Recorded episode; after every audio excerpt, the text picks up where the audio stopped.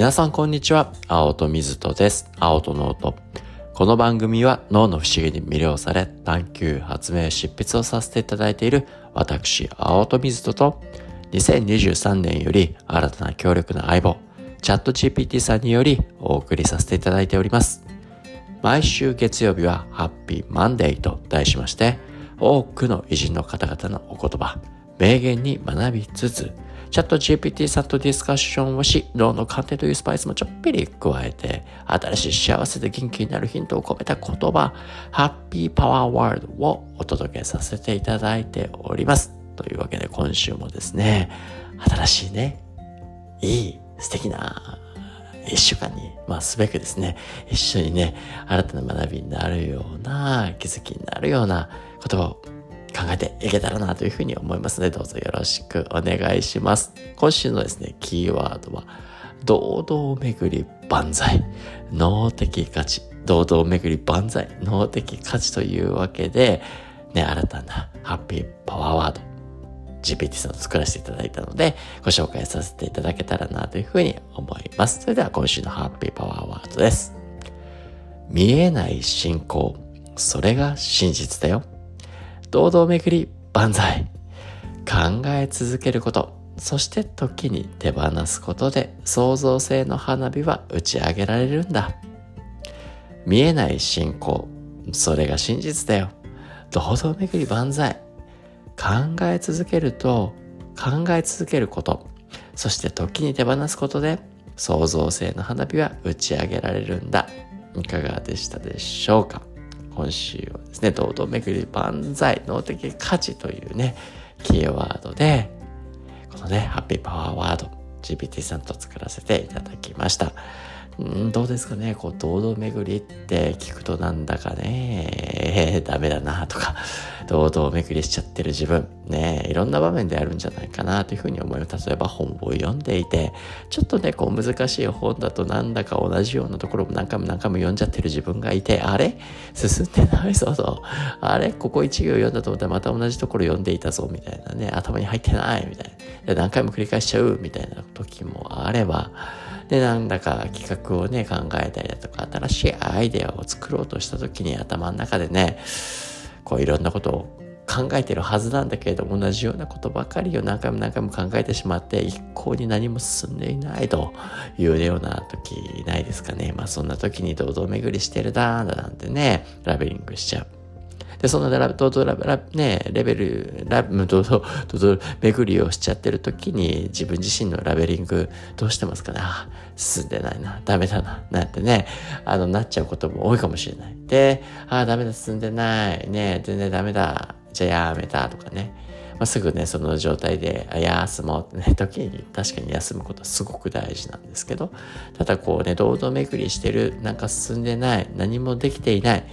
確かに世の中に何かのね、アウトプット、成果という形で、そして見える形で、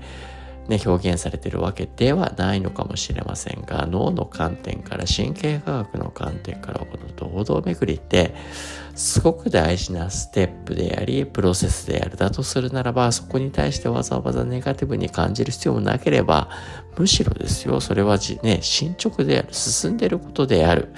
見えない信仰である。それが真実だよってね、今回のハッピーバーで記すね、あの、記されて紹介させていただいたわけなんですけど、どういうことか。確かに世の中に何もね、アウトプット成果としては出ていない。かもしれないけれども、堂々巡りするっていうことは、ね、本読んでてもね、それがまだ自分の脳の中に定着していない。自分の一部記憶として脳の中に宿ってない。なので解釈に時間がかかったりだとか、なかなかね、こう難しい言葉ってその文章を成している言葉たちが自分のにね、馴染みがない、すなわち記憶として持ってないことが多い。なんで何回も読み直すことによって、ちょっとずつ脳の中に記憶を作っていって、で、脳の中にその情報をね、ちゃんと同時に持つことができるようになって、初めて、あ、それが何を言わんとしているのかっていうことが分かってくる。なんで堂々巡りするっていうのは進んでないわけじゃない。それをやることによってしっかりと解釈させようというような状態。なんで堂々巡りしちゃって、あ、ダメだ自分も集中できてないダメだなんてね、あの、こう手放しちゃったらその解釈するきっかけをですね、失わせちゃう。何回も巡るからこそ、ね、理解できること、解釈できることがありますよっていうことですよね。あるいは何かね、アイディアを出そう、作ろうとしているような文脈の中で、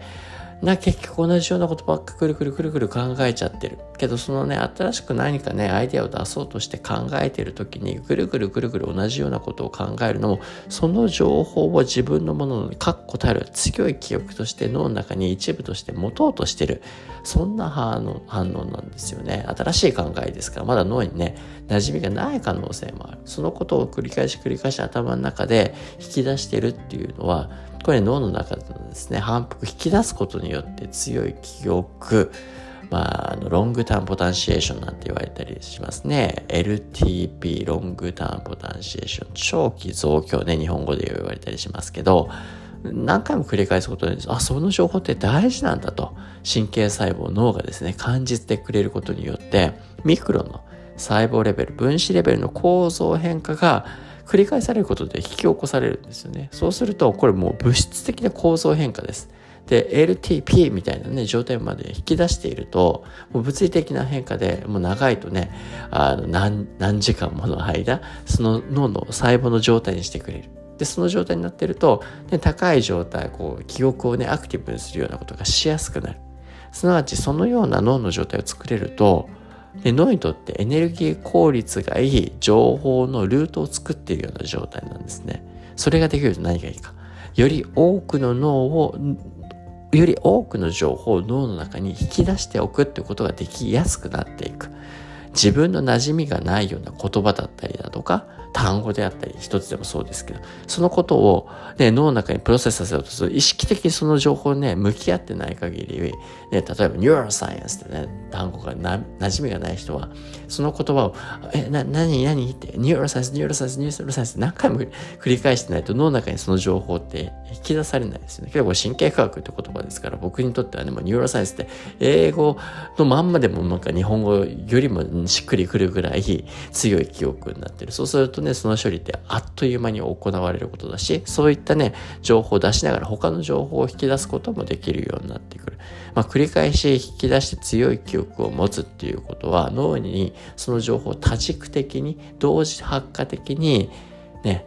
引き出すことができる。すなわち脳の中での情報の統合が起こりやすい。まあ、それは創造性っていう文脈においてもいろんな脳の中にある情報が組み合わされて何らかのひらめきってやってくるよってことが言われていますので強い記憶を持つためにこのね堂々巡りっていうフェーズも非常に重要になる。まあ、ただですねこのハッピーパワーワードでも言ってるように堂々巡りだからこそね万歳と。それは悪いことではないよと。それは考え続けることに関してすごくポジティブなメッセージですよと。ただそれだけじゃなくて時に手放すことっていうのも大事ですよと堂々巡りしてもうね繰り返し繰り返し脳の中に展開させたそれでも何かね新しい発想だったりアイディアが生まれないような時は手放すことこれが創造性の花火を打ち上げられる要因になっていく。くるくるくる意識的にね、何らかのね、情報の中にフローさせる強い記憶をね、作ろうとする。ね、それは、ね、ある意味トップダウン的に意識的にそのような状態を作っているような状態ですね。それはすごく大事。強い記憶を形成するという意味で。ただそれで強い記憶が作られたならば、時に手放す。他のことをしてみる。散歩に出かける。サウナに入る。お風呂に浸かる。まあそんなことをやってみるとですよ。強い記憶は脳の中に物質として生物として我々の一部として作られている。けどですよ、そんな中で散歩したり他のことをやると今までね、めちゃくちゃ考えてきたことですから、知らず知らずにその情報を脳が引き出して発火させて、発火できる準備ができてますから、引き出してくれ。我々の意識とは違うような形で情報が引き出されて、そんな時に我々の意識外での情報の統合が起こる、ね、行われやすくなって、新しい着想であったり、アイディアに出会う可能性を高めてくれるよと。これがね、創造性の一つのキーワードになってきますよ。というわけで、今週のハッピーバワード、見えない進行、それが真実だよ。堂々巡り万歳、考え続けること、そして時に手放すことで、創造性の花火が打ち上げられるんだ。今週ちょっとね、この堂々巡りをね、学んでみるビークにしてみるのもいいかもしれません。というわけで、本日はここまで。また明日お会いしましょう。青との音でした。Have a happy day!